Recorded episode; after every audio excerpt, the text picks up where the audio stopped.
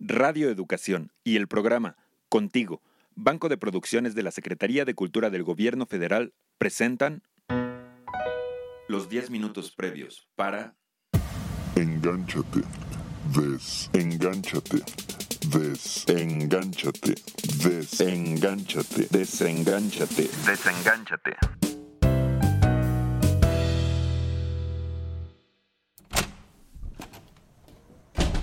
Sí, ma, yo te hablo al rato. No, me fue bien, pero mm, me tardé más de lo esperado. Ay, luego te cuento, ma. Pues porque ya voy llegando a la cabina. Chao, ma. Sí, va. Ok, te amo. Bye. Hola, Irra, ya estoy aquí, perdón. Es que venía hablando con mi mamá. Bueno, es que tuve que ir al hospital y... No manches, ¿estás enferma? No, no, no, no te preocupes. Fui a un chequeo de rutina, todo está bien. Lo que pasa es que me quedé a escuchar una charla. Por cierto, muy interesante. ¿Charla en un hospital? ¿Sobre qué? No, pues ni te imaginas. Sobre opiáceos. ¿Te suena? ¿Adicciones, drogas? Ujú. Pero me sorprendí porque justo ahora que estoy, bueno, mejor dicho, que estamos investigando sobre el tema, resulta que encuentro información por todos lados. Pues qué bueno, ¿no? Pero a ver, platícame, ¿qué dijeron? Pues mira, ahí te va. Resulta que iba saliendo de mi consulta. tarararara, y al pasar por el auditorio, ¡zas! que veo un gran anuncio. Hoy, charla informativa sobre analgésicos de prescripción médica. Y pues que entro. Es que siempre lo he dicho, que información sí hay. Lo que pasa es que a veces somos apáticos en ese sentido. Incluso de repente hasta pena nos da hablar del tema con otras personas. En eso sí tienes razón. Pero fíjate que acá había un buen de personas. Pues qué bueno que den esas charlas y que la gente acuda a escucharlas.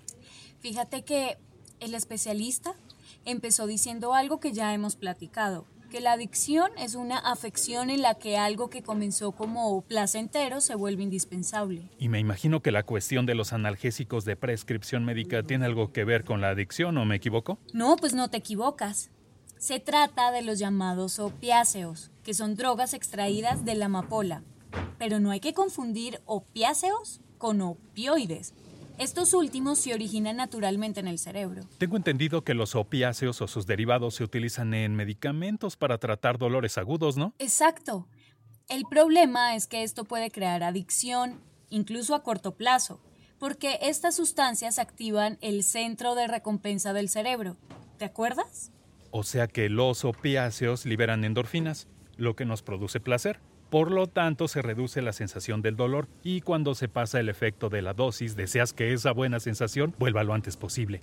Ándale, Isra. Ahí está el primer paso en el camino hacia una posible adicción. Aunque como también ya lo hemos dicho, las posibilidades de que una persona se vuelva adicta o no, pues depende de múltiples factores.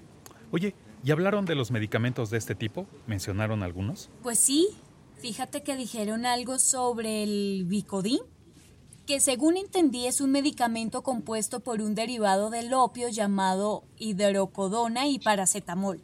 Quienes abusan en el consumo de este son más propensos a padecer daños graves en el hígado, constipación, mareos, ansiedad y depresión. Mira, he oído hablar de la codeína. Creo que se receta en casos de dolor agudo provocado por el cáncer, por ejemplo. Pero también se encuentra en algunos jarabes para la tos, ¿te imaginas? Consumirla regularmente por un largo periodo puede incrementar la probabilidad de tener infecciones en los pulmones y desórdenes del sueño. No, hombre, está tenaz. Y también está el tramadol. Y ojo, este es tan fácil de conseguir en México como una aspirina. Decía el especialista que sería conveniente que antes de recetar tramadol, los médicos averigüen si sus pacientes o alguien de su familia ha padecido, no sé, alcoholismo, si usa drogas ilícitas, o si tiene o ha tenido depresión u otra enfermedad mental, ya que aparentemente existe un mayor riesgo de que alguien abuse del tramadol si tiene o ha tenido alguna de estas condiciones. Atención, chicos. Ah, caray, ¿a poco ya es hora? No, claro que no, todavía faltan unos minuticos. Después del programa pasen con Tere a firmar el contrato. No se les olvide, ¿va? Mm, ya ves que todavía falta, falta, Irra. Oye, ¿y qué sensaciones producirá consumir este tipo de sustancias? Pues mira, dicen las malas lenguas que las personas pueden sentirse relajadas y felices, pero también pueden sentir malestares como aletargamiento o confusión y respiración lenta. Oye, y cuando ya presentan alguna adicción debe ser peor, ¿no? Pues sí, porque cuando las personas dejan de consumir la droga pueden presentar síntomas graves de abstinencia que comienzan poco tiempo después de haber tomado la última dosis. ¿Cómo qué síntomas? Mm, según recuerdo, a ver, dolores en músculos y huesos, problemas para dormir, diarrea, vómito, ah, escalofríos y movimientos incontrolables de las piernas. No inventes, pues está grave la cosa, ¿no? Dijeron en la conferencia que tratándose de opiáceos o analgésicos de prescripción médica, lo más grave son las sobredosis, pues como se trata de depresores del sistema nervioso central, la actividad del cerebro disminuye, y si se usan de forma regular, el organismo cada vez necesitará una dosis más y más y más alta para conseguir el efecto deseado, lo cual también puede provocar la depresión del sistema respiratorio. Claro, entonces la respiración de la persona se vuelve más lenta e incluso puede llegar a detenerse y esto se convierte en uno de los principales síntomas de una sobredosis por opiáceos. Pues sí. Es que, ¿sabes, Irra? Yo creo que es muy importante estar informado. Bueno, y sobre todo en estos casos por tratarse de medicamentos que pueden llevarnos a una adicción o dependencia y eventualmente a una sobredosis que puede costarnos la vida. Qué fuerte, sí, ¿verdad? Pues mira, va a haber otra conferencia sobre el tema. Igual nos ponemos de acuerdo y vamos juntos. No sé, ¿qué te parece? Va, me superlate. Mira, ahorita terminando el programa y después que vayamos a firmar nos ponemos de acuerdo, ¿va? Prevenidos en 3, 2, 1. Los opiáceos, que son medicamentos no eh, exactamente denominados eh, derivados del opio, sino que presentan efectos semejantes a los que produce el opio.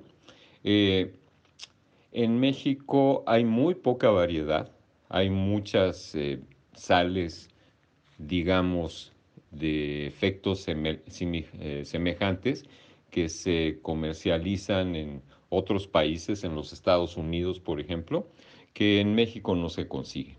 Generalmente lo que hay en México está mezclado con otro analgésico y las preparaciones de opiáceos son muy escasas y no resultan atractivas por sus efectos para los adolescentes, debido a que el adolescente generalmente prefiere entrarle a las sustancias que lo estimulan más que a las que lo deprimen.